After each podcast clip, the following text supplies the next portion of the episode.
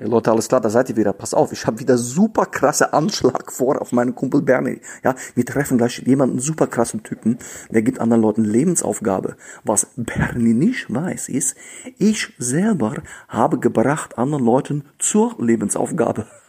Meine Grundschullehrer zum Beispiel hat wegen mir aufgegeben. Ja, arbeitet nicht mehr als Lehrer.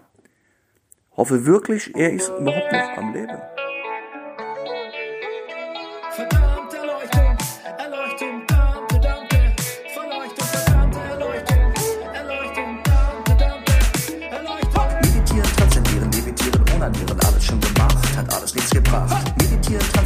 Levitieren, onanieren, alles schon gemacht, hat alles nichts gebracht. Zeig mir das Licht, ich sehe es nicht.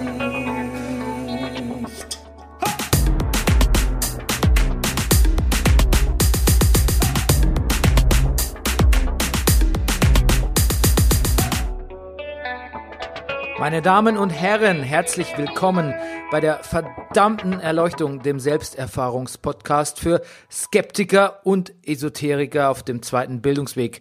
Mein Name ist Bernie Meyer und mir gegenüber sitzt der Wanderer zwischen den Welten, die personifizierte göttliche Komödie, der Mann, der Neurodermitis wieder höchst sympathisch und salonfähig gemacht hat. Es ist Rüdiger Rudolf. Guten Morgen, lieber Bernie. Ja, Rüdiger, ähm, wir sind quasi ähm, a few weeks removed, wie man auf Englisch sagt, von unserem Tarot-Experience. Ähm, wie wirkt es noch nach bei dir? Ich will nicht übertreiben, es hat sehr viel Spaß gemacht. Besonders das, das, das Kartenlegen auch ähm, so, also auch, dass wir miteinander gemacht haben. Ich habe sehr drüber nachgedacht, ähm, als wir es gemacht haben. Ich habe es seitdem nicht mehr gemacht. Und du? Also ich habe äh, weiter Karten gelegt und nie wieder aufgehört damit. Okay. Also ich habe es ein paar Leuten die Karten gelegt. Also hast du jetzt so Impulse wie, ähm, ich stehe vor einem Problem, mal ich werde die Karten befragen? Nein, ich mache das eher weniger mit meinen eigenen Anliegen, sondern ich ähm, spreche eher mit, ich komme mit anderen Leuten spielerisch ins Gespräch über ihre äh, schwerwiegenden Probleme im Leben. Okay. Und musst du noch einzelne Karten nachschlagen oder siehst du sofort? Ah, okay. Nein, ich muss äh, noch, ich muss noch nachschlagen. Okay. Also die Hälfte habe ich so drauf, die Ja. Hälfte muss ich noch nachschlagen. Du musst noch Vokabeln lernen. Genau, und ich habe mir auch noch so weitere Sets gekauft, also das Crowley-Set und das Wave-Set. Ja. Und ähm, das sind dann noch mal ein bisschen mehr Karten und ein bisschen komplexer. Also es hat mich dann auch äh, verwirrt. Und ich habe mir auch ein Buch dazu gekauft, äh, so Tarot für Einsteiger. Ja. Und Das, das ist eine Frechheit. Das Buch, oh, Ja, das ist eine Frechheit. das hättest du jetzt schon schreiben können, oder was? Ja, das ist ja total, also das will sich halt gar nicht festlegen. Das ist halt echt ein bisschen. Ach, Also- will sich nicht frech, okay. Da, da steht halt dann irgendwie ähm, sowas drin wie die äh, Hohepriesterin äh, ist äh, im Gebrauch äh, des alltäglichen Tarots oft auslegbar als hm, hm, hm, und du so scroll, scroll, scroll, also eigentlich man Blätter, scrollt Blätter, in echten Blätter? Bücher, Büchern nicht, also es ist nicht Blätter, das ist alles auf einer Seite und am Ende Ah. du suchst immer nach einem Fazit. Das ist wie bei einer Kinokritik, wo du denkst so, ja, wann, wie sagen, wann sagen die denn jetzt, ob der Film gut ist oder nicht? Und es kommt nie. Ja, Also ja. Wobei gut und schlecht, glaube ich, beim Tarot wirklich kein Kriterium ist, aber äh, es legt sich so gar Nein, nicht das, fest. aufs Fazit käme es ja. mir an, dass Okay. ich wirklich einfach nur weiß, wie, du, wie soll ich die Karte denn, was für Möglichkeiten habe ich, die Karte zu interpretieren. Auf der anderen Seite finde ich es ganz gut, dass einem Tarot so viele Freiheiten zur Gestaltung lässt und einfach auch so eine wirklich ganz spielerische Variante und spaßige Variante Ja. ist, mit jemandem in, in ein therapeutisches Gespräch zu treten. Absolut. Irgendwie. Das hat mir auch gefallen. Was mir auch gefallen hat, von wegen Festlegen und so, ist, ähm, dass alles auf diesen Tarotkarten eine Bedeutung hat. Also das, das ist also ein Unterschied, ob, ob die Päpstin zum Beispiel nach links oder nach rechts guckt. Und oder dass das Schwert ein zweischneidiges ist, um Hm. Und das- um die Beispiele einzufallen, die wir hatten, aber also zu nennen, die wir hatten. Und das kannst du aber auch nochmal selbst interpretieren, was das dann Richtig. zu bedeuten hat. Hast du denn eigentlich jetzt ein äh, Comedy-Solo-Programm in Angriff, Angriff genommen, nach den Ja, ich, ich, ich bin in Vorbereitung. Ja, okay, dann hat's ja, dann war's Mhm. Dann ja hat's- ja. fruchtbar in die Richtung. Ja, ich, neulich fiel mir schon der erste Witz ein. Was wir diese Woche unternehmen, das klingt erstmal ganz und gar nicht esoterisch, sondern total handfest. Äh, Wir fahren zu jemand, der einem die Lebensaufgabe benennt. Das klingt erstmal nach Berufsberatung am Arbeitsamt, Akademikerflor natürlich, aber it comes with a twist, Rüdiger. Ähm, bei Anruf Lebensaufgabe, das klingt immer noch handfest, Ja. handelt es sich um einen Mann, um einen Menschen, ähm, der dir quasi nicht die Leviten liest, sondern ähm, die Seele ausliest, wenn man, kann man das so sagen? Ich, ja, irgendwie schon. Den Datensatz der Seele, ne? Den, ja. Und das am Telefon. Das am Telefon. Er setzt sich, er setzt sich mit dir und deiner Seele in Verbindung. Ja. Ohne dass man diesen Mann jemals zu Gesicht bekommt. Ja. Ähm, was uns natürlich nicht daran hindert, ihn tatsächlich zu Gesicht bekommen, weil ähm, wir haben auf unseren Recherchen ja oft die äh, KGS oder auch Design, diese esoterischen Zeitschriften, die es auch in der Biocompany gibt, durchgeforstet. Und dabei ist ähm, mir immer wieder aufgefallen, diese Anzeige bei Ja. Anruf Lebensaufgabe. Und vor allem, da gab es Leute, die haben offensichtlich diese Lebensaufgabe verinnerlicht oder so eine Art, wie so eine Art Campus durchlaufen und bieten jetzt verwandte Tätigkeiten an, wie zum Beispiel das gesungene Seelenlied oder so. Also das schien mir von Anfang an, also erst habe ich das auch so, Anruf Lebensaufgabe, was soll das sein? Aber es scheint tatsächlich eine Art Mini-Industrie fast dahinter zu stecken, mit diversen Subunternehmern. Also es hat offensichtlich dann auch was, in der Tat was Berufsberatendes, sage ich mal, salopp.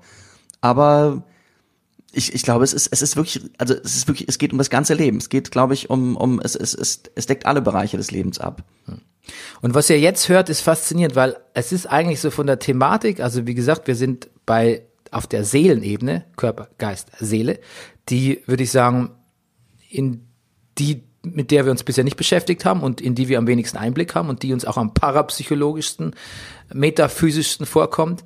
Also wir kommen jetzt auf eine Ebene, die wirklich sehr spirituell und auch, ja, schwer greifbar ist für uns und wo wir auch eigentlich theoretisch am skeptischsten sind, treffen aber eigentlich fast von allen Gesprächspartnern den, Ja. den down-to-earthsten.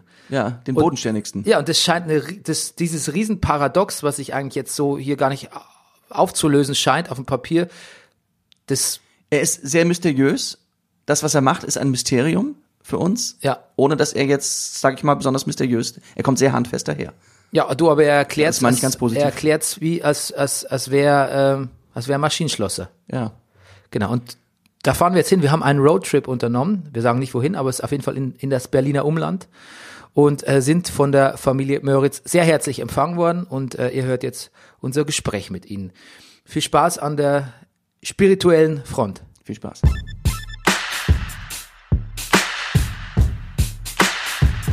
Was machen Sie denn überhaupt? Was, Entschuldigung, wir sind ja beim Du. Was, was machst du denn überhaupt?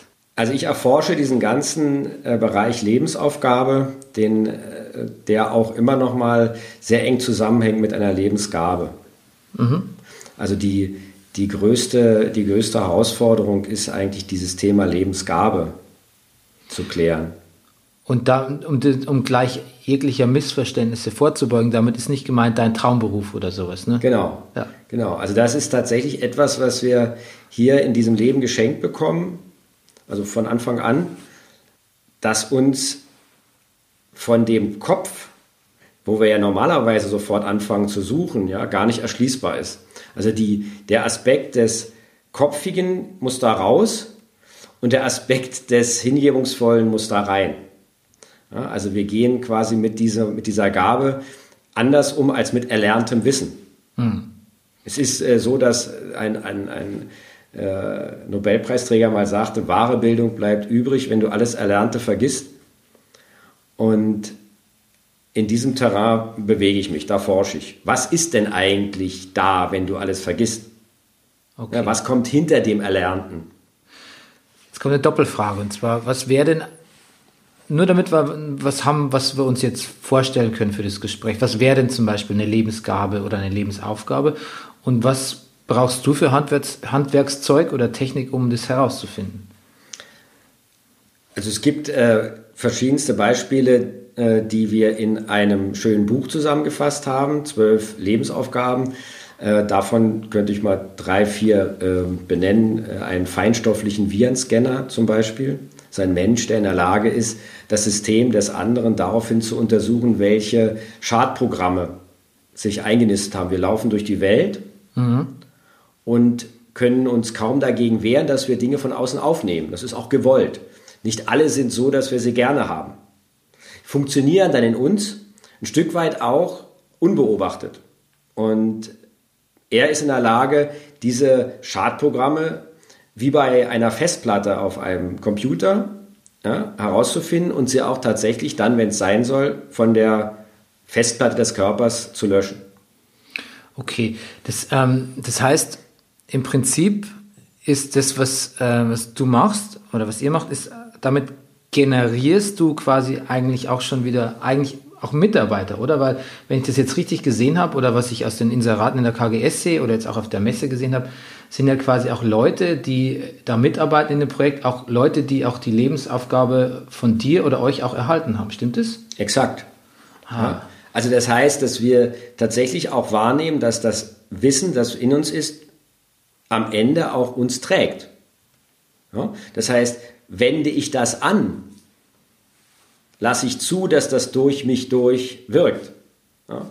entsteht eine Authentizität desjenigen, die von den anderen als sehr angenehm wahrgenommen wird. Ja? Die merken, der schwingt synchron, hm. der ist bei sich, der ist angekommen. Und der Grad dieses Ankommens hängt im hohen Maße davon ab, ich hatte es vorhin schon gesagt, wie sehr ich mich hingebe. Denn vom Kopf her kann der das ja nicht wissen. Also jetzt nehmen wir nochmal das Beispiel des feinstofflichen Virenscanners. Okay, aber wenn, das ein, aber wenn der jetzt von sich weiß, er ist eigentlich ein empathischer Mensch und es dringen Emotionen und Probleme und Sorgenfelder von anderen Menschen so auf sich ein, dann ist das, kann es doch eine Ahnung sein, in welche Richtung es gehen, gehen soll. Oder ist es wirklich völlig ausgeschlossen, dass ich jetzt quasi von meiner Lebensaufgabe irgendwas selbst weiß? Ja, dem äh, Thema bin ich auch auf der Spur. Okay. Es ist für mich sehr, äh, sehr schwierig, diese Frage zu beantworten. Aber wie ist das? Also es gibt dann sozusagen immer den Moment, wo du jemandem seine Lebensaufgabe sagen kannst. Genau. Wie ist denn so meistens die Reaktion? Sind die Leute manchmal wirklich also überrascht? Also dass sie, dass sie was haben, wo sie sagen, damit habe ich jetzt überhaupt nicht gerechnet oder dass das oder ist es oft so, dass sie sagen, ja, ich hatte schon immer eine Ahnung davon, dass das vielleicht eine Aufgabe für mich sein könnte oder, oder wie ist das? Sie sind zum großen Teil überrascht. Weil entweder ist es so, dass sie wahrnehmen, dass das sehr viel größer ist, als sie sich vorstellen könnten, was sie überhaupt in der Lage wären zu leisten. Mhm. Ja. Oder es ist auch etwas, wo sie vielleicht durch den Kopf behindert gar nicht hinkommen. Ja. Das äh, sind oft Bereiche, die einem höheren Ziel dienen. Und da ist der Kopf von der Kapazität her in der Regel gar nicht in der Lage. Mhm. Das in unsere, unser Leben so einfließen zu lassen. Gleichwohl, wenn wir bereit sind, das durch uns durchwirken zu lassen, müssen wir gar nichts vorbereiten oder nachbereiten. Also um ein einfaches Beispiel zu nennen, damit das ein bisschen plastischer wird. Wenn jemand weiß, wo seine Gabe ist, dann könnte er die anderen einladen und sagen, ach, stellt mir doch zu diesem Thema mal eine Frage. Ja. Und in dem Moment entsteht auf der anderen Seite eine Resonanz. Wir sind hier in einem Resonanzfeld, auch miteinander. Und wenn diese Resonanz dazu führt, dass in demjenigen, der befragt wird, jetzt Antworten aufkeimen, die definitiv nicht seine sind, wo er weiß, die habe ich nicht aus meinem Wissen. Ja. Die fallen in mich ein. Ja. Und dann ins Vertrauen geht und tiefer forscht und guckt, aha, was kann ich denn als Bild daraus formen in mir? Und mit diesem Bild zurückkehrt zu demjenigen und es ihm schenkt, dann merkt er, dass das sehr viel mehr mit demjenigen, der da gefragt hat, zu tun hat, als mit dem, der befragt wurde. Und heute haben wir es oft umgekehrt, dass wenn ich zu jemand hingehe und ich möchte eine Beratung haben, dann erklärt er mir aus seinem Wissen, was denn jetzt zu tun ist. Das will ich aber vielleicht gar nicht wissen. Ich würde gerne wissen, was für mich jetzt richtig ist. Ich möchte eine authentische Antwort haben. Ich möchte etwas haben, was resoniert, auch in mir. Mhm. Und das ist gar nicht so leicht. Wenn ich das versuchen würde jetzt, und da kommen wir zurück, auf der Basis meines erlernten Wissens, also meines Kopfes, ja. zu leisten, würde ich in der Regel scheitern.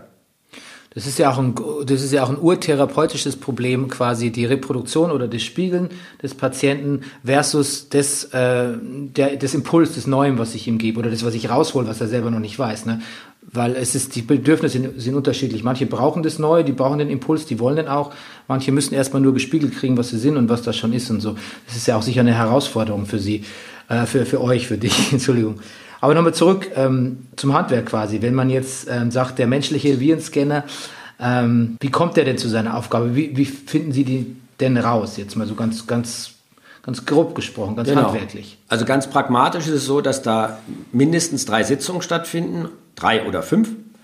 Äh, Und in diesen drei Sitzungen geht es in der ersten Sitzung darum, dass ich schaue, wie sehr der Kontakt zu dieser Ebene, in der die Lebensaufgabe angelegt ist, besteht.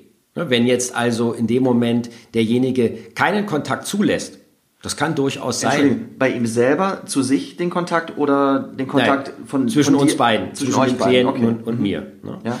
Wenn das dann sichergestellt ist, dass da eine saubere äh, Kontaktaufnahme möglich ist, dann gibt es den zweiten Termin und in diesem zweiten Termin werde ich wieder in den Kontakt gehen und diesmal die Lebensaufgabe benennen. Und auf der Basis dieser Benennung, der Intention, also dessen, was dahinter steckt, auch wenn es im ersten Moment vielleicht nicht gleich etwas ist, wo ich sage, oh, das habe ich ja mein ganzes Leben schon gemacht, kann derjenige jetzt Fragen stellen.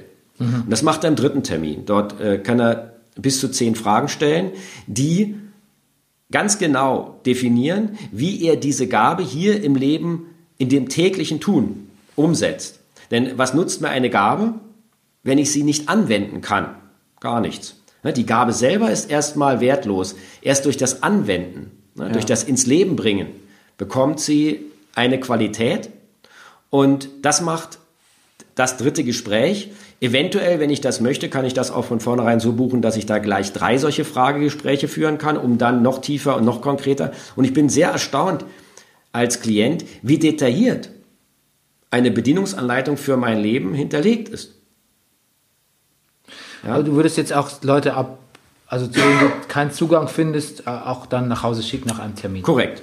Ne, es gibt solche Situationen, wo ich das mache und dann frage ich auch, ja, gibt es da irgendwas im Augenblick, wo du äh, der Meinung bist, äh, du wärst auch ein Stück weit gefordert? Dann sagte ich, ja, ich habe gerade eine Insolvenz oder ich habe gerade eine Scheidung. Da sage ich, nicht böse sein, aber zu so einem Zeitpunkt sich die Lebensaufgabe sagen zu lassen, das fällt dann auf einen sehr dürren Boden. Und das ganze System möchte nicht, dass es zu einem Zeitpunkt benannt wird, wo ich vielleicht dann erkenne, oh, schaffe ich nicht. Dann ko kommt das, aber nicht, weil es nicht geht, sondern weil ich im Zweifel gar nicht die Kapazitäten dazu habe. Und dann kommt es vielleicht vier, fünf Jahre später nochmal zu einer ähnlichen Aussage und dann sage ich, ach, äh, das hat damals schon nicht funktioniert, das lasse ich mal gleich sein. Also insoweit soll auch der Zeitpunkt der Benennung einer sein, in dem ich in der Lage bin, sie umzusetzen.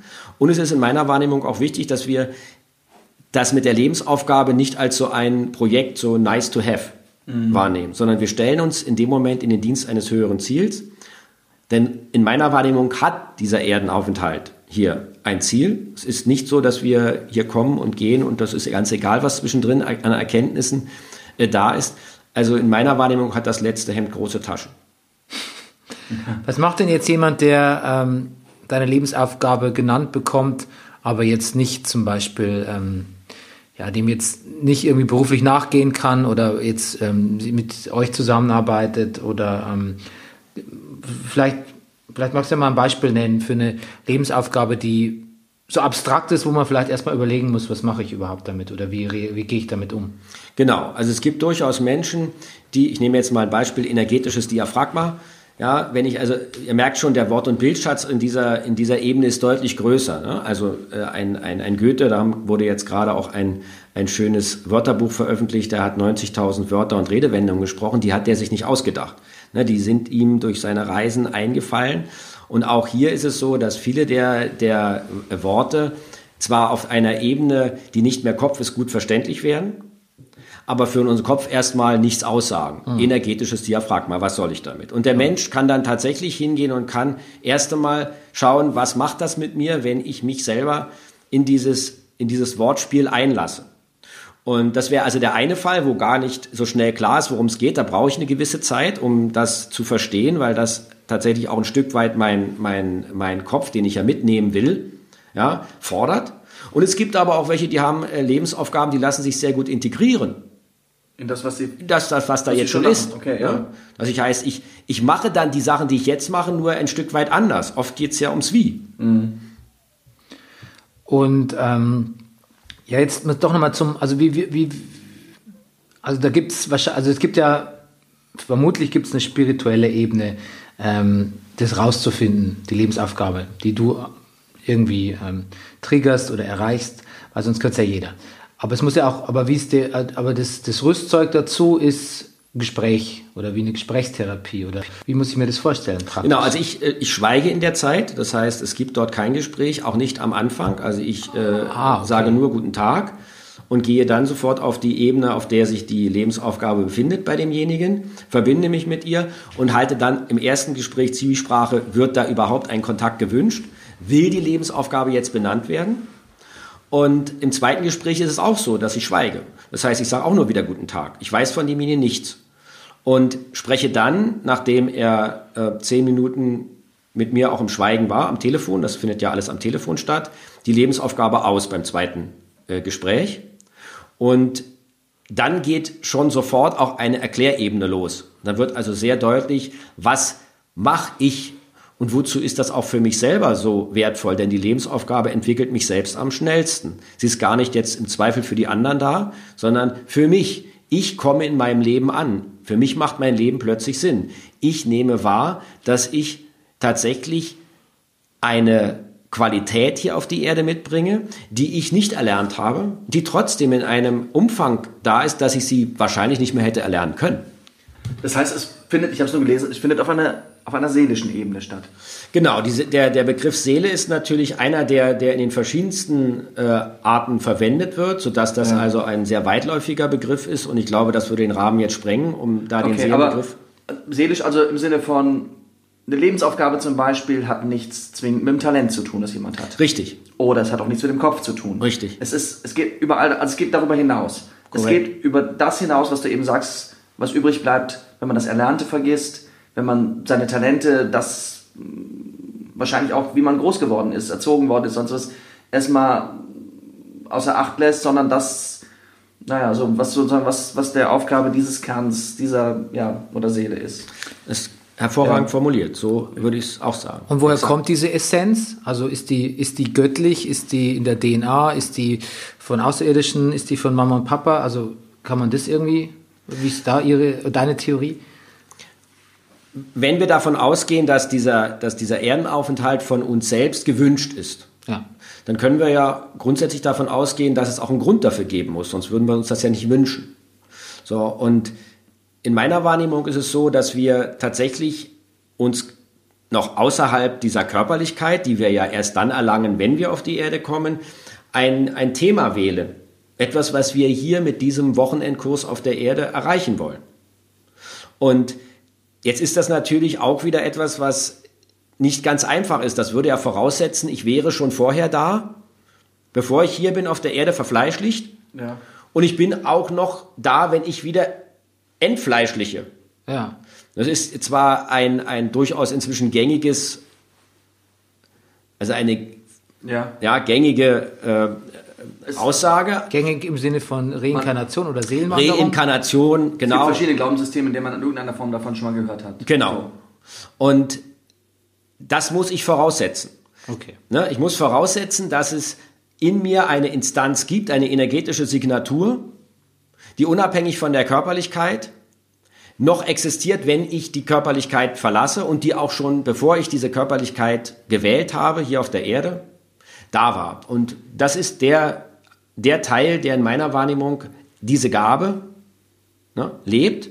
Das heißt, es ist eben nicht der Körper, sondern es ist der Teil, der eine energetische Signatur, ist ein bisschen schwierig vielleicht jetzt auch äh, wahrzunehmen, aber die, dieses einfache Prinzip, da gibt es sozusagen zwei, den Beobachter und den Beobachteten. Und der Beobachtet ist der Körper und der Beobachter ist der, der guckt, was der so macht. Das ist ja nicht so schwer vorzustellen für jemand, der mit Religion vertraut ist oder eine angehörig, weil es findet sich ja im Hinduismus wieder im Buddhismus, im Christentum das Prinzip Seele, was ja diese energetische Signatur ist. Ähm, da sehe ich jetzt gar nicht das Problem. Ich frage mich jetzt nur, ob's ist es konkret irgendeiner Religion zugewendet? Nein. Also ich du selber bist auch nicht religiös? Nein. Ne, Also Religio heißt ja zurückführen auf mich selbst. Ja. Insoweit ja. Na, aber wenn ich jetzt einer religiösen äh, Gemeinschaft angehören wollte, würde ich sagen, nein. Das ist nicht, weil ich diese religiösen Mei- Gemeinschaften nicht mag, äh, sondern weil ich den, den Aufwand, den ich treiben muss, mich erlernend in die Systeme hineinzudenken, viel zu, viel zu aufwendig und viel zu schwierig finde. Für mich ist es viel leichter, mich aus erster Hand zu informieren. Ja, also ich gehe auf die Ebene in meiner Wahrnehmung, in der ein viel größerer Wort- und Bildschatz vorhanden ist, als den, den unsere fünf Sinne überhaupt erfassen können. In einen Datenraum, der mir Antworten schenkt, die ich in der Religion oder in den Büchern, die ja schon wieder reduziert sind auf das Verschrift, ja, das Verschriftete nicht in der Qualität erlangen kann. Und das ist tatsächlich für mich auch sehr angenehm. Das ist der Grund, warum ich mich überhaupt in diese Ebenen begebe, weil ich selber merke, dass ich durch den Besuch dieser anderen Datenräume einen Einblick in die höhere Ordnung erlange, den ich über die Bücher in der Regel so leicht nicht finden kann, weil der, der das Buch geschrieben hat, hat sicherlich viel mehr gesehen, als er nachher schreiben konnte.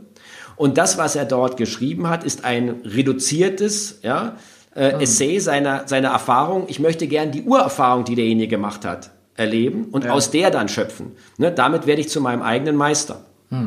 Begrenzter Einblick ist ein gutes Stichwort, weil wir sind natürlich auch draufgekommen ähm, auf euch, weil wir, weil uns das fasziniert hat, dass es so spezifisch formuliert war bei Anruf-Lebensaufgabe. Nicht so, ich gehe da hin oder ich mache da einen Kurs, sondern tatsächlich der Anruf.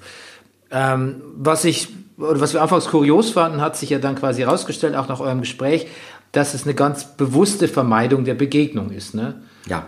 Und ähm, jetzt ist es aber so, dass wir natürlich auch, ähm, dass wir alle so ein bisschen gelehrt haben und auch geprägt haben, so dass wenn wir was über Leute wissen wollen oder auch Zugang zu ihnen wollen, dann funktioniert es oft über Berührungen, über Sicht und äh, Empathie oder jetzt, um es ein bisschen spiritueller zu formulieren, über Auren.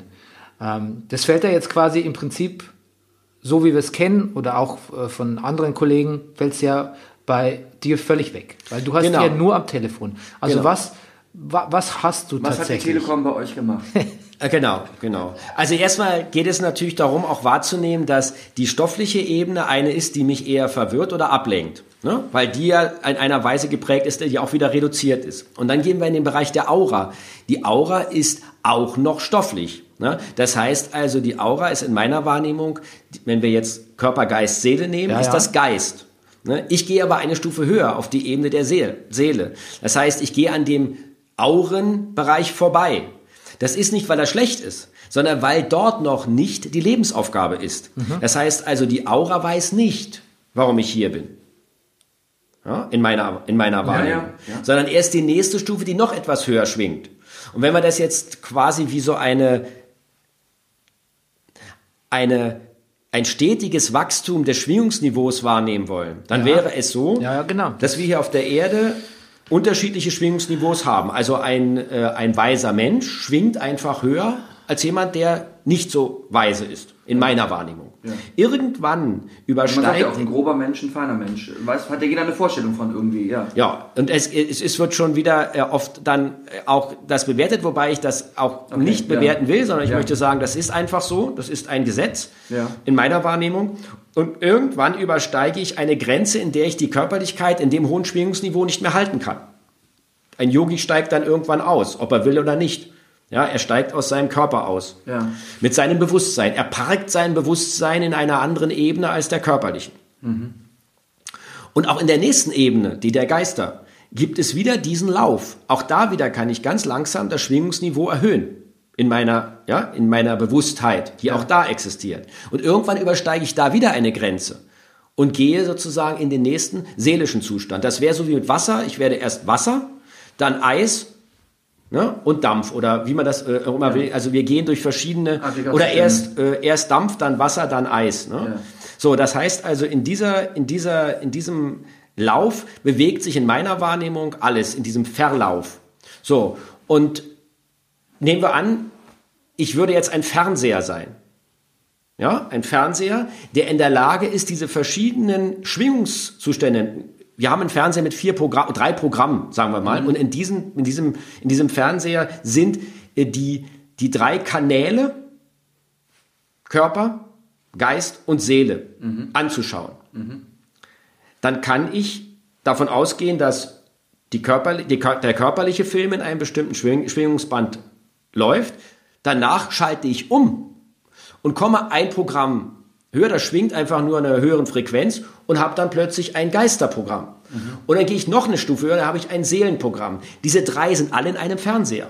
Die bedingen sich auch alle. Nur ich kann selber entscheiden, in welches Programm ich schalte. Bin ich jetzt mit meinem Bewusstsein im Körper, so wie wir jetzt gerade sind? Na, dann habe ich die Wahrnehmung, die ich über meine fünf Sinne erfassen kann. Und da kommen wir zurück zu der Frage, warum mache ich das jetzt nicht im 1 zu 1. Hier würde ich also jetzt euch wahrnehmen. Ach ja, der sieht so und so aus und das ist sympathisch, ne? Und würde anfangen, unter Umständen mich abzulenken. Mein Kopf würde anfangen zu arbeiten. Äh, die nächste Ebene ist die Aura, die würde ich auch noch sehen. Dann denke ich mir, hm, naja, was ist denn da so los? Und ehe ich mal endlich auf die Seelenebene komme, ist schon zehn Minuten vergangen. Ja. Wenn ich gleich auf die Seelenebene gehen kann, weil ich in dem Moment, wir sind ja körperlos in dieser Bearbeitung, also ich bin in einer Ebene, die kennt weder Raum noch Zeit.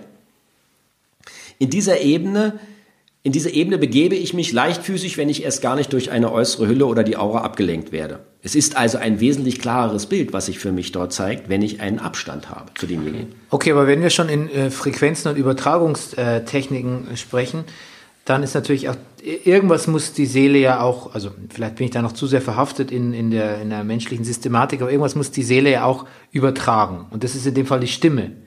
Oder ist es einfach nur die, Ja, genau, also der Fall, wie, wie Also- orientierst du dich zu deinem Anrufer hin? genau, gut, Genau. so toll Ja. formuliert, danke. Ne, die, ja, wirklich, ist gut. Also das ist, das ist tatsächlich auch ein Thema, denn wenn ich jetzt in diesem Datenraum bin, habe ich ja, das will ich mal kurz äh, äh, deutlich machen, auch an der Wortgewalt, die dort vorherrscht, hier auf der Erde vielleicht eine, eine, ein Wort- und Bildschatz, in dem ich eine Formel löse, 75 mal 13 durch 12 mal 7. Das kann jeder noch fassen und kann auch jeder noch rechnen. Ja? Wenn ich jetzt auf die nächste Stufe gehe, dann ist diese Formel schon doppelt so lang, die ich gleichzeitig verarbeiten muss, um noch mit dieser Ebene kommunizieren zu können. Wenn ich auf die Seelenebene gehe, ist die zehnmal so lang. Jetzt komme komm ich aus dieser Ebene, die zehnmal so lang und damit auch eine hohe Klarheit entwickelt und transformiere das Ergebnis dieser Reise zurück in eine Sprache, die eine Formellänge hat mit vier Okay. Operanten. Und da habt ihr völlig recht. Das ist natürlich auch eine Qualität. Jetzt es so zu formulieren, dass die Essenz, also die Intention, die dort in dieser Ebene mit dieser Aufgabe verbunden ist und damit auch mit dieser Gabe, hier wieder zu transformieren in ein Sprachmodus und Sprachduktus, der viel, viel, viel kleiner ist. Der eigentlich begrenzt ist. Sehr begrenzt. Für das, was es ist. Ne? Na, richtig. Und deswegen kann ich auch jedes Mal demjenigen im Grunde nur einen Spalt der Tür öffnen, ja, in die er dann reinguckt. Und dort hinten ist der Raum, in dem sich sein eigenes Wissen und seine authentische Fähigkeiten befinden. Und erst wenn er sich hingibt, wird er merken, geht die Tür immer mehr auf, so wie er es auch selbst verträgt. Es ist so ein bisschen so, als ob ich einem Vierjährigen sagen würde, du wirst später große Brücken bauen. Da weint der, weil er denkt, das geht doch gar nicht, ich kann doch nicht so eine riesigen Brücken bauen.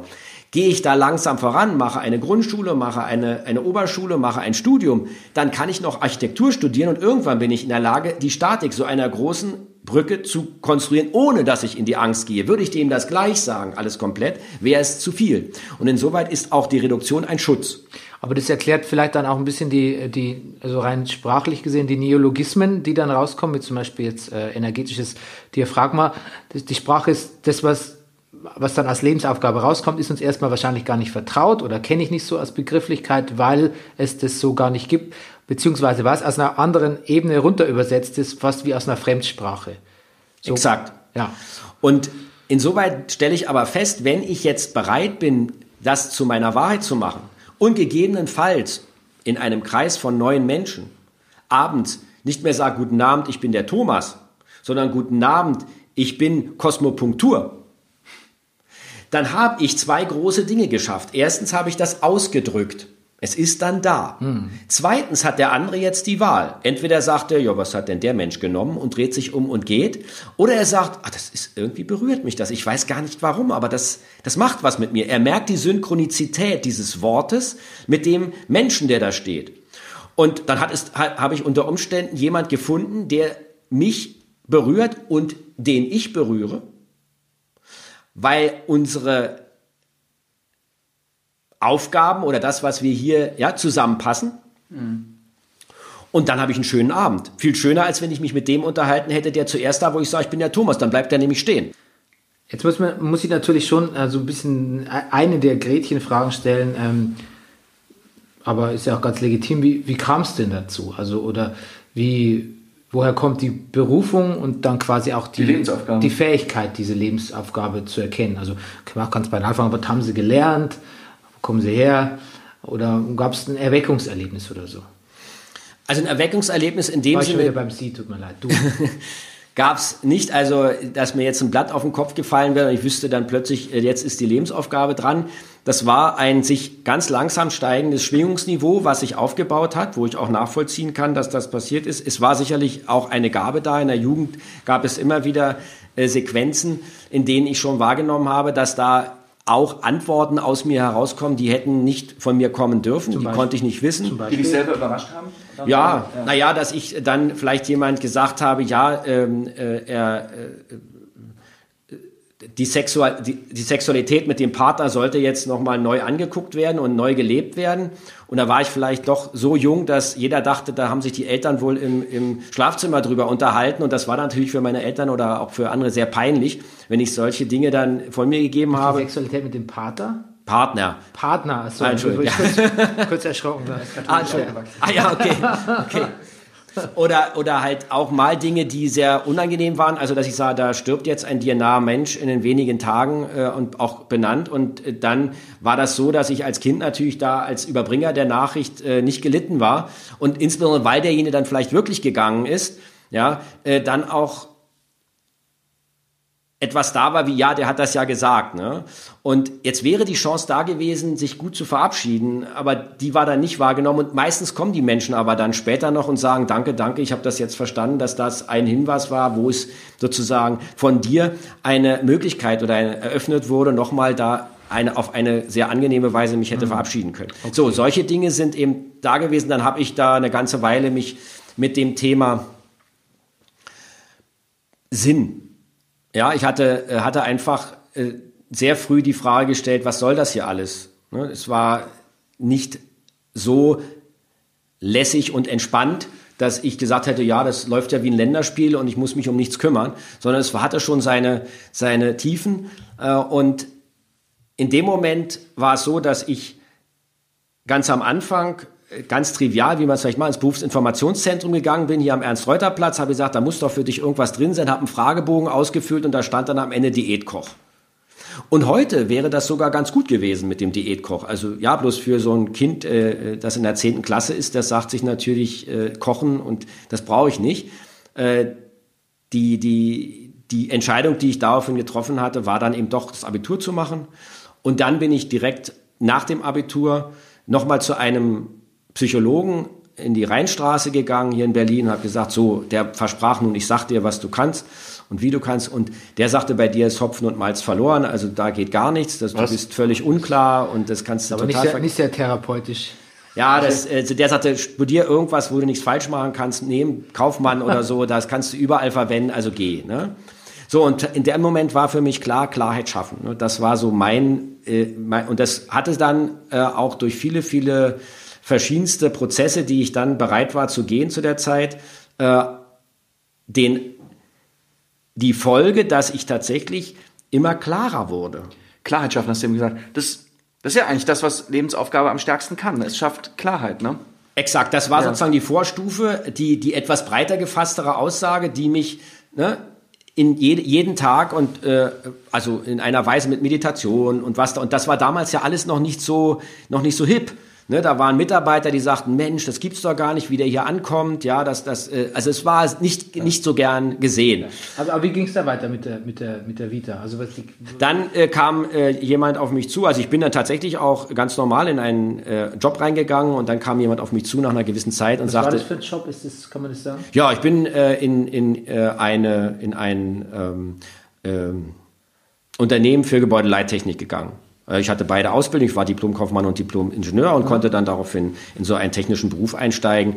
So, also ganz pragmatisch. Ja. Ne? Und ähm, bin dann äh, an eine Freundin geraten oder beziehungsweise sie hat mich gefragt, ob wir nicht zusammen ein, äh, ein Coaching-Unternehmen gründen wollen. Da habe ich gesagt, auf keinen Fall. Was soll ich mit einem Coaching-Unternehmen? Ich hatte auch gar kein Interesse. Ich hatte so viel mit mir selbst zu tun. Ich wollte nicht noch zu jemand hingehen und dem erklären, wie die Welt funktioniert. Da hatte ich gar keine Zeit für. Aber es ging um Geld. Sie brauchten das und Geld hatte ich. Und da habe ich gesagt, gut, dann gibt es das Geld. Und das habe ich dann im Zweifel, äh, plötzlich war ich also Gesellschafter einer, eines Coaching-Unternehmens. Und diese Situation führte mir dann immer wieder auch Menschen zu, die plötzlich Antworten von mir wollten. Und auch das war in der Zeit nicht so einfach. Ich wollte das nicht. Und irgendwann kam das Telefon. Und da merkte ich, mit diesem Medium, wo ich nicht mehr irgendwo hin muss, wo ich nicht mich bewegen muss, ja, was so, das hat mir gut gefallen. Und ab dem Moment, wo ich das angenommen habe, kam dann auch immer mehr.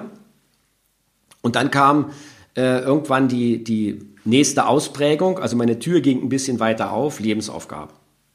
Wobei ich ja heute nicht mit hundertprozentiger Sicherheit sagen kann, dass das meine Lebensaufgabe ist, weil ich ja keinen kenne, der mir das sagen könnte. Ja, also es ist, kann auch ein Hirngespinst sein von mir, dass ich was ganz anderes äh, machen sollte als das. Aber mir bleibt im Grunde jetzt auf der Basis dessen, was sich entwickelt hat, wenig Wahl. Und ich merke eins, dass jedes Mal, wenn ich etwas sage, die Energie, die der andere braucht, um das zu nehmen, durch mich durchfließt, zu ihm hin. Und das lädt meine eigene Lebensbatterie entsprechend auf. Und das tut mir gut. Und ich nehme das als Signal, der soll im Alter in der gleichen Kraft sein wie in der Jugend. Ja, und außerdem ist es so, dass jedes Mal, wenn diese Information durch mich durchgeht, ich auch wieder ein Stück weit einen Einblick in die höhere Ordnung erlange dieser Welt, sodass die Kombination aus dieser Energie und dem, was da an, an, an Informationen für mich sichtbar wird, ein ganz dankbarer Lohn ist. Und dafür mache ich es sehr gerne. Dafür stehe ich sehr gerne auf. Ich mache das ja jeden Tag, 365 Tage äh, im Jahr und äh, jedes Mal von morgens um 6 bis um 10 Uhr. Was meinst du gerade? Er soll im Alter in der gleichen Kraft sein wie in der Jugend? Ja. War das jetzt ein Zitat gerade? Oder was Nee. ist das? Nee. Ja, Nee, also äh, ich- Hast du das über dich gesagt Ja, oder über genau, den anderen? dass Ach ich so so, innerlich okay. denke, ja, der soll, der soll da durch Ja. diese Arbeit auch in, im Alter in seiner Kraft bleiben ne? und nicht äh, jetzt wieder erschöpft sein von Ja. der Tätigkeit.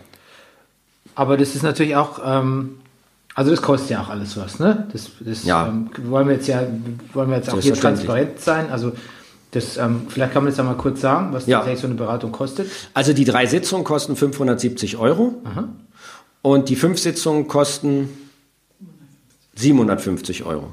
Okay. Und äh, sind die Leute, die, das steht ja glaube ich nicht in den Anzeigen, das erfährt man glaube ich erst, wenn man, wenn man Auf die Homepage in, geht. In Homepage oder in Kontakt. Sind die Leute erstmal so, uh, das ist ja, das ist ja voll teuer oder sind die erstmal, ga- sind die von Haus aus ganz affirmativ und sagen, ja Mensch, das ist ja bei einer Lebensaufgabe, das ist mir das Geld wert oder wie ist da die Resonanz? Also wir kriegen das ja nur immer partiell gespiegelt, aber Sie sagen schon, ist teuer. Ja.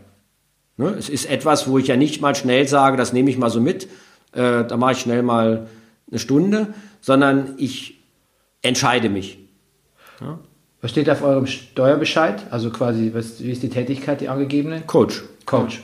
In meiner Wahrnehmung ist es ja auch eine Beratung, die sich im hohen Maße oder hä- häufig in eine berufliche äh, äh, Richtung entwickelt, sodass wir hier ja auch etwas an Grundstein legen, das nachher zu einer tragenden äh, äh, beruflichen Tätigkeit werden kann und bei vielen auch wird. Und insoweit nehme ich das schon als ein ganz handfestes und vor allen Dingen eben sehr pragmatisches Coaching sta- äh, wahr. Da muss jetzt nicht etwas gemacht werden, nochmal extra, sondern es braucht nur die Hinwendung zu diesem Thema und dann entsteht eine Qualität.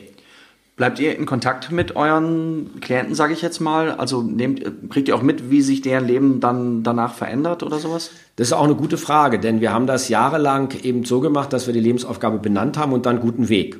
Ja. Und haben festgestellt, dass es äh, doch nicht so ist, wenn ich jemand jetzt ein Fahrrad hinstelle, dass er gleich damit fahren kann. Ja, und insoweit macht es also, oder hat es dann Claudia in die Hand genommen, zu sagen, wir bauen um diese Benennung herum eine Begleitung. Die Begleitung hat am Anfang, äh, waren das sogenannte Ges also Gespräche, die, die man dann zusätzlich buchen konnte. Jetzt sind es Workshops. Das heißt, wo ich in einer Gruppe das anwenden kann und mal wahrnehmen kann, wie es ist, wenn diese Gabe durch mich wirkt. Diese Fähigkeit. Und das ist ganz schön, wenn wir hier sehr kleine Gruppen machen. Also in der Regel übersteigen die die Teilnehmerzahl 10 nicht und wir beide sind dann 12. Das heißt, wir können miteinander probieren. Wie viele Anrufe habt ihr denn so? Oder ma- machst du denn am selbst am Tag? Sechs. Ich mache jeden Tag sechs Gespräche und äh, die laufen immer in diesem Zeitfenster ab. Und dann gibt es noch die Workshop-Tage, da mache ich keine Gespräche. Du hast ja auch Zugriff bei, der, bei diesem Seelenbild, auch Zugriff auf einen Datenraum, war dein Zitat. Ähm, Gibt es da ein Bild dafür? Also stellt sich das irgendwie visuell dar für dich? Nicht so wie diese, wie das, was wir hier erleben. Ne? Das müssen wir wirklich ganz äh, anders wahrnehmen. Das heißt, der Datenraum, in den ich dort eintauche, der sendet in dem Moment tatsächlich diese komplexen Wortgebilde. Das heißt, das sind also wirklich äh, ganze Satzgebilde, die je älter in meiner Wahrnehmung oder je öfter der Kontakt hier mit der Seele schon auf dieser Erde da war, auch umso komplexer sind. Und dann gibt es tatsächlich Bilder. Und die Bilder sagen wie immer mehr als tausend Worte. Also ein Bild, das dann in das ich wirklich eintauchen kann und nicht, wie man normalerweise einen Impuls wahrnimmt, der so für einen Bruchteil einer Sekunde einen so an, äh, das kennen ja viele, so ein Impuls, ja, so eine, so eine Intuition, sondern ich kann dort hinein in dieses Bild und kann mich in dem Bild komplett sauber bewegen. Ich kann nach oben gucken, nach unten gucken, rechts, links. Ich kann also alles, was Einfluss nimmt auf die Situation oder auf das, was da jetzt mitgeteilt werden will, mir ganz genau zehn Minuten lang und wenn ich will noch länger anschauen und auch das Bild halten. Und das ist ein Unterschied. Und insoweit jetzt um es zu, kurz zu machen, das ist also etwas, was genauso bildhaft, nur eben viel komplexer. Die Bild, die Bildintensität ist viel größer. Die, man könnte vielleicht technisch sagen, die Auflösung ist auch höher. Genau. Ne? Ja, es ist auch mehr auf dem Bild drauf. Also Ja. es ist sozusagen mehrdimensional sogar. Also das heißt, ich muss gleichzeitig mehrere Bilder hintereinander wahrnehmen können, die ich hier, ich schalte in meiner Wahrnehmung auch deutlich mehr meiner Synapsen frei im Kopf in diesem Moment. Also es wird ein größerer Teil meines Gehirns aktiviert in der Zeit, in der ich auf dieser Ebene unterwegs bin. Muss es dazu ruhig sein? Ich habe dazu grundsätzlich solche äh, äh, Kopfhörer auf, das heißt solche äh, Schall, genau Schallschutz. Äh, Und hast du in diesem, hast du da mal unangenehme Erfahrungen gemacht, dass du also in diesem Datenraum warst in Verbindung mit einer Seele und hast gesagt, da ist was, was ich, was mich an dieser Seele erschreckt oder was ich nicht sehen will oder was gibt es das oder ist das ein falsches Kriterium oder Ja, eine ganz, prof- das ist eine gute Frage. Ich finde ganz profan sowas wie, dass ich sage jetzt mal in Anführungszeichen, dass irgendwas Böses entdeckt. ja genau. Also auf der Ebene der Geister ist das durchaus noch äh, gegeben. Und Ja. auf der Seelenebene ist es, wenn, wenn du so willst, da, weil auf dieser Ebene gibt es ja keine Schmerzen. Es gibt keinen, keine Gefühle. Das heißt also, die, die, unsere Befindlichkeiten, unsere körperlichen, werden auf dieser See Seelenebene nicht berücksichtigt. Wenn ich das nicht weiß und das, was ich dort sehe, körperlich interpretiere, dann ist das tatsächlich so, dass es mir Angst machen könnte. Weiß ich aber in dem Moment, dass ich gerade außerhalb meines Körpers bin, dass mich das also auf der körperlichen Ebene nicht erreichen kann, Mich verletzen kann, ja. nicht verletzen kann, gehe ich damit sehr entspannt um. Wenn heute jemand zufällig eine Antenne in den Kopf gesteckt bekommt, das passiert schon mal, und er kommt mit diesem Datenraum in, in Verbindung und das, was er sieht, wird von ihm dann körperlich interpretiert, weil er gar nicht weiß, dass er in einem anderen Datenraum gelandet ist, dann kann es tatsächlich so sein, dass derjenige dadurch eine Empfindung hat, die sehr unangenehm ist. Nun bin ich dort über die 35 Jahre, die ich das mache, sehr langsam hineingewachsen, wie eine Schildkröte. Das heißt, es war auch ein Schutz für mich, so langsam vorzudringen, dass mir diese Dinge eben keine Angst machen, dass ich, wenn ich auf der Ebene bin, weiß, hier kann mir nichts passieren. Ich bin hier eine energetische Signatur und Energie geht nicht verloren. Selbst wenn jetzt etwas mit mir gemacht wird auf dieser Ebene, ist das nicht schädlich für meinen Körper. Das braucht es auch, um dort zehn Minuten äh, zu sein, sonst wäre ich nach fünf Sekunden wieder hier. Ich glaube, wenn wir jetzt einmal noch ein paar Beispiele für Lebensaufgaben nennen, dann glaube ich, wird es den Hörern und uns auch, glaube ich, ein bisschen klarer. Weil jetzt, wir sind noch ein bisschen abstrakt, wir haben jetzt im Prinzip äh, zwei Sachen gehört. Wir haben jetzt auch nie geklärt, was wir uns unter dem äh, energetischen Diaphragma zum Beispiel vorstellen können. Genau, also das wäre zum Beispiel so ein Beispiel, äh, das wäre ein Beispiel, um äh, eine Lebensaufgabe in ihrer Feinstofflichkeit zu erklären. Ein Diaphragma ist erstmal etwas, was mich schützt vor etwas, was ich nicht haben möchte. Ja. Ne? Es lässt etwas nicht in mich eindringen an einen bestimmten Punkt und das macht dieses energetische Diaphragma auf der energetischen Ebene. Es schafft sozusagen um denjenigen, der zu diesem energetischen Diaphragma kommt, einen Schutzmantel, wenn man so will. Also Schutzmantel ist eigentlich falsch gesagt. Es geht weniger um Schutz, sondern um, um das, wo ganz konkrete Dinge, die nicht zu dem System passen, ja, ähm, durch dieses Diaphragma abgehalten werden. Und viele Menschen, die sich in einer etwas beschwerlichen Situation befinden, werden ein bisschen schwächer. Das heißt, ihr ganzes System fängt an, offenporig zu werden. Ja. Und das ist ganz normal, dass wenn wir hier durch unsere energetische Welt gehen, auch etwas aufnehmen können. Wer jetzt ein sehr geschlossenes System hat, mit sich selbst im Reinen, sich selbst genug ist, der nimmt da wenig auf. Wer sagt, auch im Augenblick geht's mir nicht so gut und ich versuche hier irgendwie gerade durchzukommen, der äh, kann sich mit einem Diaphragma in dieser Zeit ein Stück weit davor schützen, dass er alles Mögliche aufnimmt, was er nachher wieder erster Klasse rausschmeißen muss. Wir haben doch den singenden Engel. Ja. Der singende Engel konnte seine Bei dem war ich Lebensaufgabe... auf der Webseite heute. Das Seelenlied, das Ja, Seelenlied. ne? das ja, Seelenlied. Das habe ich auf der Messe gesehen. Und das war tatsächlich so, dass sie das gar nicht nehmen konnte am Anfang. Ja, sie, sie konnte nicht sprechen. Und Ja. da war natürlich, wie kann ich jetzt singen? Und dann war die nächste Frage. Entschuldigt, sie konnte nicht sprechen. Ja, sie konnte nicht sprechen. Also sie war Sprecherin von Beruf, Ja, eben. hat dann die Stimme verloren. Ah. Dadurch auch ihre Arbeit ist dann zu mir gekommen und gesagt, jetzt ist mein normales Leben beendet. Ich kann den Beruf nicht mehr ausüben. Hm. Und dann kommt die Seele und sagt, singen. Und da war im ersten Moment natürlich, Moment, ich habe doch gerade gesagt, ich kann nicht sprechen. Ne? Also das wusste ich zu dem Zeitpunkt natürlich alles nicht. Also ich habe ja nur ihren Namen gekannt. Aber hinterher hat sie das dann so ein bisschen noch aufge... Und konnte auch mit dem Engel, was ja nun also auch nochmal sowas äh, ist, was ja gar nichts anfangen, weil sie auch vom Typus her jetzt gar nicht in diese äh, spirituelle Welt so einsteigen wollte. Und dann ist er aber doch mit der Zeit durch verschiedene Erfahrungen, die sie mit diesem mit dieser Gabe gemacht hat, dahin gekommen, dass sie erst einmal wunderbar das singen kann, dass tatsächlich der Raum sich jedes Mal massiv äh, von der von der Schwingungshöhe äh, verändert. Hat sie dann Stimme oder singt sie, Sie stimmt, stimmlos? nee, sie hat dann richtig Stimme. hab's- ich hab's gehört. Sie, sie singt Ah, dann richtig so, okay. dass da weißt du nicht, dass sie nicht. Aber sobald sie wieder ins Sprechen geht, fängt es wieder an, dass sie nicht mehr richtig sprechen kann. Ne? Und, äh, und insoweit ist es dann so, dass sie tatsächlich mit diesem Seelenlied den Menschen ein Lied schenkt, das sie in ihrem ganzen restlichen Leben begleitet und immer wieder zurückholt.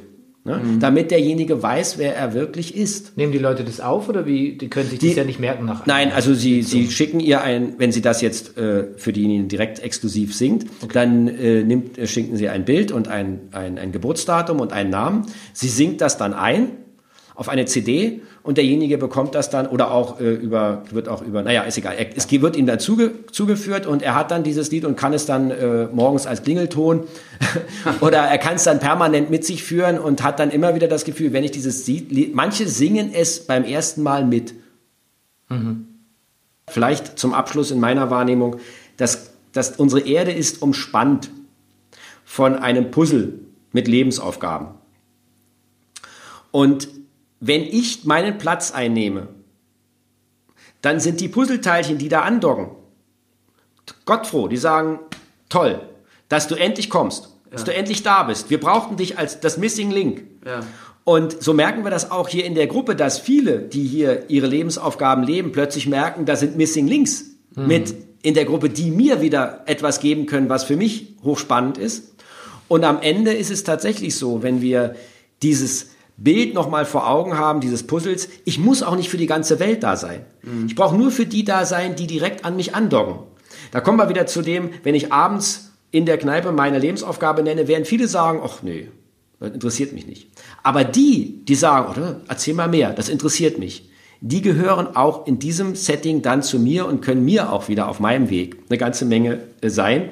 Und wenn wir alle uns so verstehen wie Spiegel, ja, die gegenseitig in der Lage sind, uns unser authentisches Wissen zu spiegeln, dann wissen wir, warum wir so viele Menschen um uns um auch gut gebrauchen können. Denn manche würden vielleicht sagen, es muss ja nicht so viel sein. Ne? Also jetzt so eng überall, so, so, so, so viel Druck, so viel Konkurrenz. Aber es hat auch was Gutes. Das hat, ja- ist ja ein schöner humanistischer Ansatz zum, zum Ende. Das gefällt mir gut.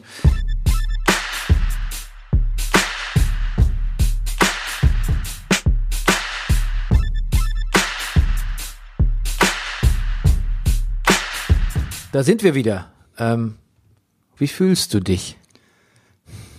Also ich finde, das, das, das war ganz schön was. Das, ähm, das, das, das hat, das hat mich sehr beeindruckt. Wie geht's dir?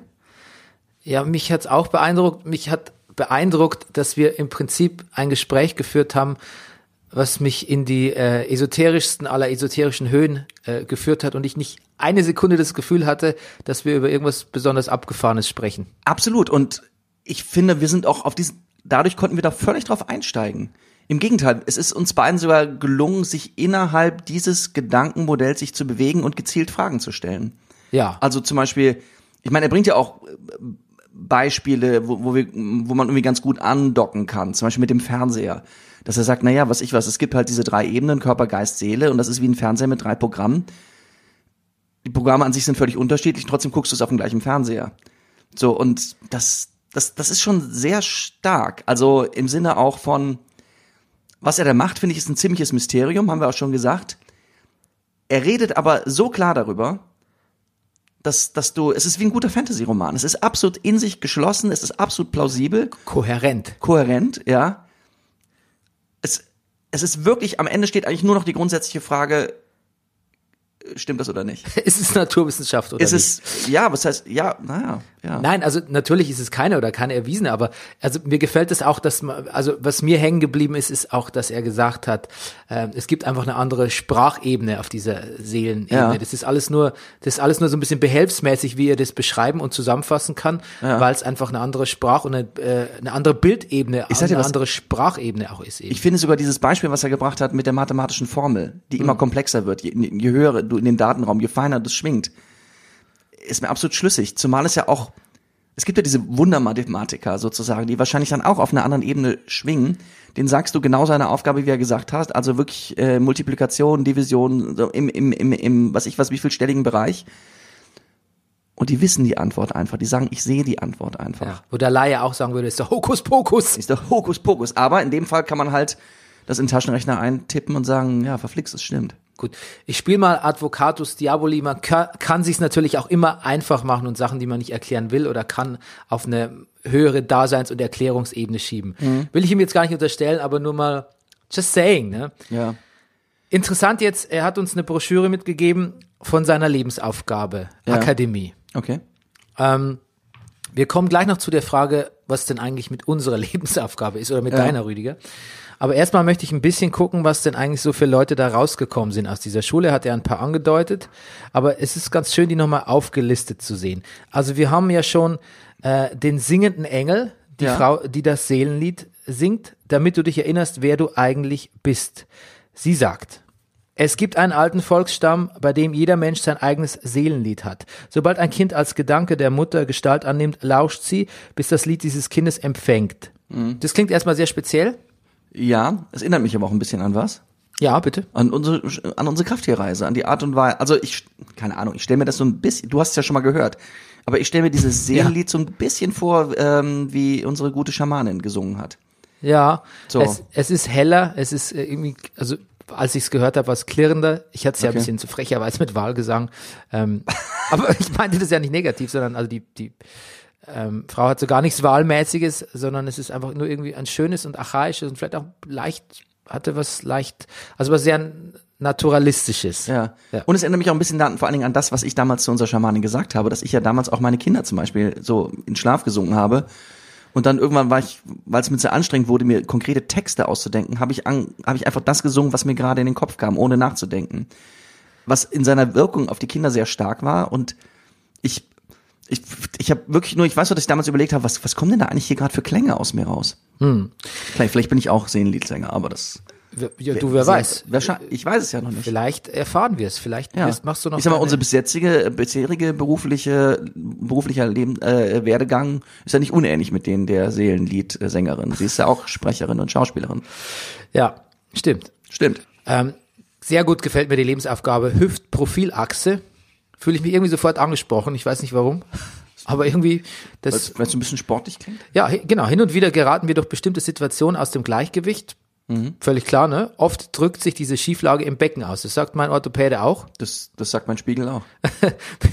mit, direkt auf dich abgestimmter Behandlung helfe ich dir ins Gleichgewicht zu kommen und wieder mit beiden Beinen fest auf der Erde zu stehen. Da bin ich schon fast halb sold, muss ich sagen. Ähm, wir haben Raumschwingungshygiene. Ich finde schnell und treffsicher die Gegenstände in deiner Wohnung, die dich und dein Leben bremsen. Ja. So ein bisschen, Lustig, ich habe ja gerade, weißt du, auch Marie Kondo gelesen. Und da, da muss ich auch wirklich, auch der Stefan sagt sowas im Gespräch wie, ähm, naja, alle Gegenstände, die man so hat, also Reichtum verpflichtet, sagt er. Ja. Und dann sagt er, alle Gegenstände wollen ja beseelt werden.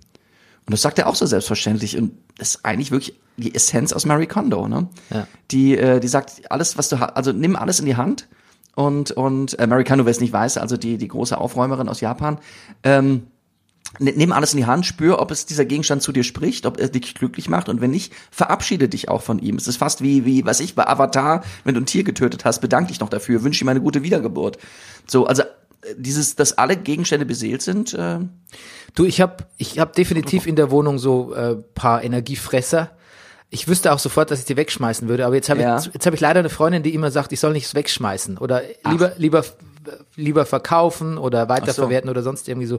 Jetzt bin ich so ein bisschen in Zwiespalt, weil früher Also habe sie ich schon dafür, dass du Sachen loswirst, aber sie ist gegen die Mülltonne. Ja, der letzte, den wir erwähnen wollen, ist ähm, der Leuchtturm für das Sein. Eine Susanne Reuter sieht sehr sympathisch aus auf dem Foto. Die Wirkebene vom Tun ins Sein zu verlegen, erfordert Übung. Erfordert Übung. Wir können das Sein trainieren wie einen Muskel oder ein Entschuldigung, vom Instrument. Tun ins Sein zu verlegen. Ja, ja, ja. Okay. Ich stutze auch. Ich kann dir zeigen, wie es geht. Trotzdem heißt es für dich im Anschluss üben, denn den Weg ins Sein gehen kannst du nur selbst. Weiß ich jetzt gar nicht, ob ich das brauche, weil ich habe immer das Gefühl, ich bin mehr Sein als Tun. Hm. Ich es gerne umgekehrt. Aber wer weiß, ne? Ja. Frau Reuter, Vielleicht vielleicht. auch eine Beschreibung für zögerlich sein. Ja, da müssten wir allerdings, glaube ich, nach Köln fahren, wenn wir das. Ach, Oder das geht auch alles am Telefon, wer weiß. wer ne? weiß. Okay, jetzt ist es Naja. natürlich so, ach, wir haben hier noch, oh, sehr gut, wir haben eine Anwärterin auf die Akademie, Oh. nämlich eine Gabi Decker, Lebensaufgabe radikal kann ich sein. Sie sagt, wie oft, sie fragt, wie oft opferst du deine Impulse, deinen Gedanken? Finde Zugang zu deinem wachen und klaren Bewusstsein, um deine Einzigartigkeit leben zu können. Langes Coaching war gestern, radikal ich sein ist jetzt. Ah, interessant. Ich glaube, das wäre auch nicht mein Problem. Ich glaube, ich bin zu radikal ich. Ich, ich, muss, muss, ich müsste mich eher aus dem radikalen Ich rauscoachen. Ist ja viel so in der, in der jetzigen Esoterik und Spiritualität ist ja so Raum für sich finden, seine Bereiche abstecken und so. Ich, das habe ich auch schon mal in Beratungen und Coachings selbst so gehört und das war nie mein Problem. Ich glaube, dass in diesem ganzen Bereich das große Problem ist ständige Verwechslung von irgendwas. Im Sinne von, was ist jetzt mit ich gemeint? Ist, Ja, ist stimmt. unterstütze ich mein Ego? Oder wenn ich, äh, ich, ich, oder ich erinnere mich an unseren buddhistischen Mönch sozusagen mit dem, mit der, mit dem Typen mit der Profilneurose, der kommt, wenn er sich auf sich selber besinnt, wird er vielleicht die Neurose los, oder ist es einfach nur eine Verstärkung des Egos? Also das, da Dinge genau zu definieren und auch wirklich zu verstehen, das ist, das Ja. ist, glaube ich, der größte Teil der Aufgabe. beim Kuscheln hatten wir das ja auch, ähm, als Angeline gesagt hat, man ist irgendwann soll sich quasi das nehmen, was man will, man soll auf eine gewisse Art rücksichtslos sein Ja. in seinem eigenen. Damit meint's ja auch nicht, du sollst irgendwie ein egoistischer, narzisstischer Arsch sein. Ja, genau. Ja, das ist alles sehr, das ist alles sehr ähm, semantisch sehr, sehr hau- hauchdünn definiert irgendwie. Ist, ist auch beim Schauspiel immer so, wenn der Regisseur sagt, nee, das ist mir zu eitel. Der Punkt ist, der, du musst eitel sein auf eine gewisse Art, weil du dich auf diese Bühne stellst und dich ausstellst. Also ist alles ähm, ist wie die Tarotkarten. Du musst es deuten. Ja, jetzt ist es ja So. so, dass wir in der Regel einen praktischen Teil absolvieren mit unseren Leuten. Ja. Ne? Und wir gehen, geben denen auch manchmal ihr übliches Gehalt, manchmal quasi einen Unkostenbeitrag oder so. Bei der Lebensaufgabe hätten wir dich natürlich schon auch gern als Versuchskaninchen ähm, geopfert. Aber Ja, ähm, das, das wolltest du mit mir tun. Du wolltest mich opfern. ja, aber das ist natürlich bei bei äh, bei Stefan Möritz ist natürlich auch ein Nein, bisschen kein Opfer. bisschen pricey, ne, muss man sagen. Ja, natürlich. 570 Euro, glaube ich, was, wenn ich es recht in Erinnerung habe, Ja. für drei Telefongespräche. Ja. Das war dann nicht im Budget, muss man ganz ehrlich sagen. Ähm, jetzt hast du ihn aber trotzdem nochmal angerufen, um einfach nochmal so im, im Nachhinein einfach nochmal mit ihm zu reden und auch nochmal den Kontakt aufrechtzuerhalten. Genau. Oder wie, wie war Und, das? Naja, ich habe ihn natürlich mal frech gefragt nach einem Hinweis auf meine Lebensaufgabe. Mhm. Aber es ist natürlich so, Was hat er gesagt? er hat, er hat gesagt, es ist, Hinweis ist im Sinne von, weißt du, es gibt ja auch nicht ein bisschen schwanger. Wenn du die Lebensaufgabe hast, dann, das, das verändert alles. Das ist, insofern ist auch der Schwangerschaftsvergleich gar nicht schlecht, weil es fängt in dir an, was zu wachsen. Du bekommst die Lebensaufgabe gesagt und da in dem Moment, ab diesem Moment beginnt sich dein Sein in den, in den Dienst dieser Lebensaufgabe zu stellen. So. Ich, also ich wiederhole das, was, was er Ja, sagt, ja. ne? Und insofern ein Hinweis, weißt du, das, das, und das, deshalb glaube ich, ist es auch richtig, dass, dass, dass, dass das was kostet, weil ich glaube, du musst auch bereit dafür sein, du musst das auch wollen. Und der Punkt ist der, natürlich interessiert es mich, ich weiß aber gar nicht, ob ich so wirklich will mit der Lebensaufgabe. Ich weiß nicht, wie das bei dir ist, aber ich finde es hochinteressant. Es kommt mir aber auf eine gewisse Art, jetzt sage ich was, es kommt mir ein bisschen vor, diesen Anruf zu machen, wie eine verbotene Abkürzung.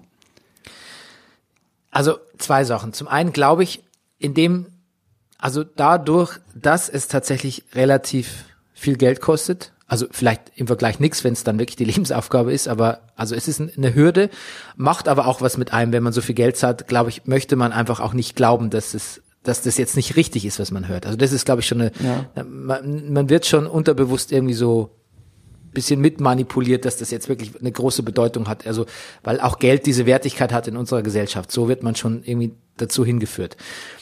Ähm, wenn man sich jetzt darauf einlässt, ne? Das ist bei, bei deiner Suggestivfrage, ob ich das will, müsste ich, wäre quasi die äh, Prämisse, dass ich mich darauf einlasse und das auch glaube und das dann auch annehme, was da auf mich zukommt. Ähm, es ist ein Experiment.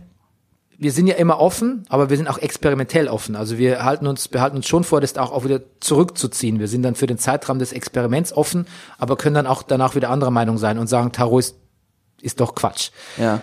Bei dieser Lebensaufgabe scheint mir das aber nicht so einfach zu sein, weil um wirklich rauszufinden, wie tief das wirkt, müsste man sich darauf einlassen. Und ähm, ich hätte dann schon Mhm. Ja. Angst, dass ähm, dadurch eine Zäsur entsteht, die quasi ein bisschen im Widerspruch zu meinem bisherigen Lebenswandel Ja. Äh, steht, den ich vielleicht auch gar nicht so ändern will.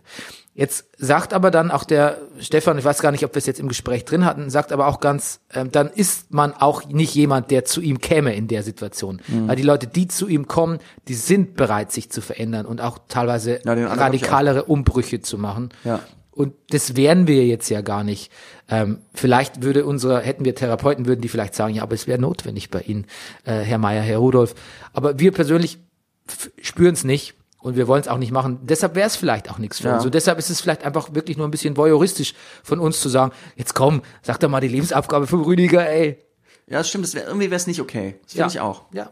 Und, und Egal, zwar ob man in, und zwar in beide Richtungen. Ja. So, also wir sind nicht bereit, wir wollen es nicht und ja, genau. Genau. Und wir hätten es im Prinzip auch nur gemacht, um mal in dem Podcast was zu erzählen Und- zu haben.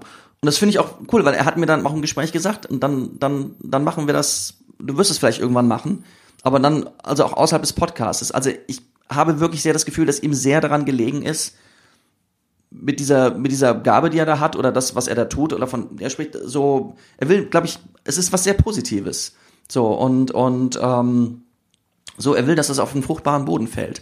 So, also, und er will das jetzt nicht durch den Podcast oder durch irgendetwas, so, ich glaube, es geht ihm gar nicht darum, da auch sich irgendwie, oder auch zu beweisen oder sowas. Ja, er möchte das auch seriös behandelt Ja. äh, wissen und ähm, wertgeschätzt wissen. Ja.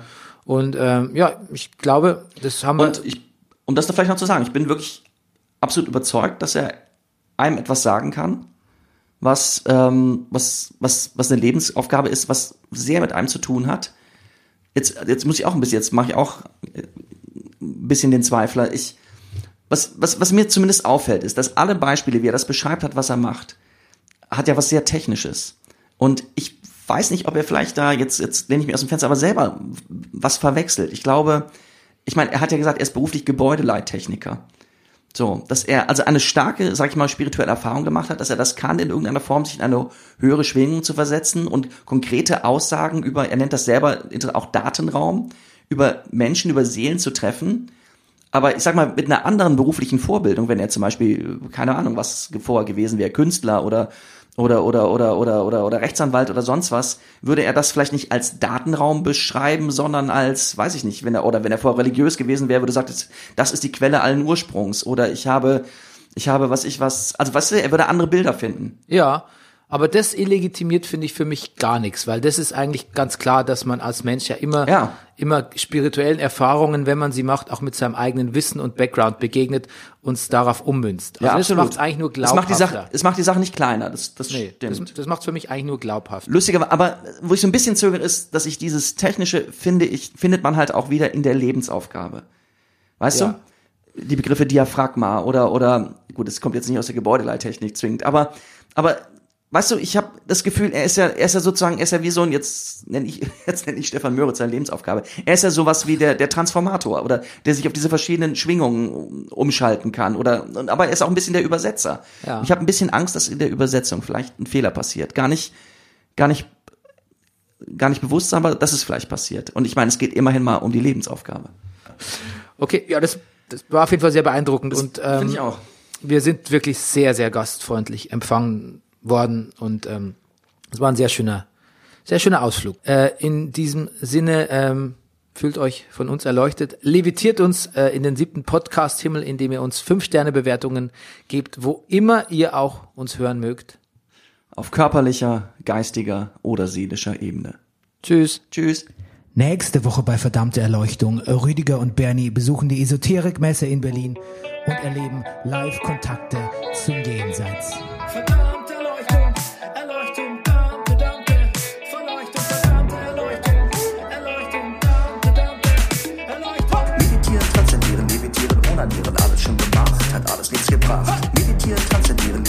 onanieren, alles schon gemacht, hat alles nichts gebracht. Zeig mir das Licht,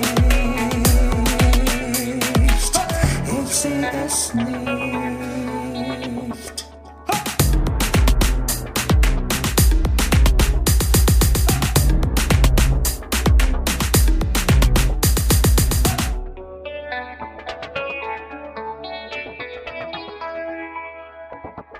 Also in meiner Wahrnehmung hat das letzte Hemd große Taschen.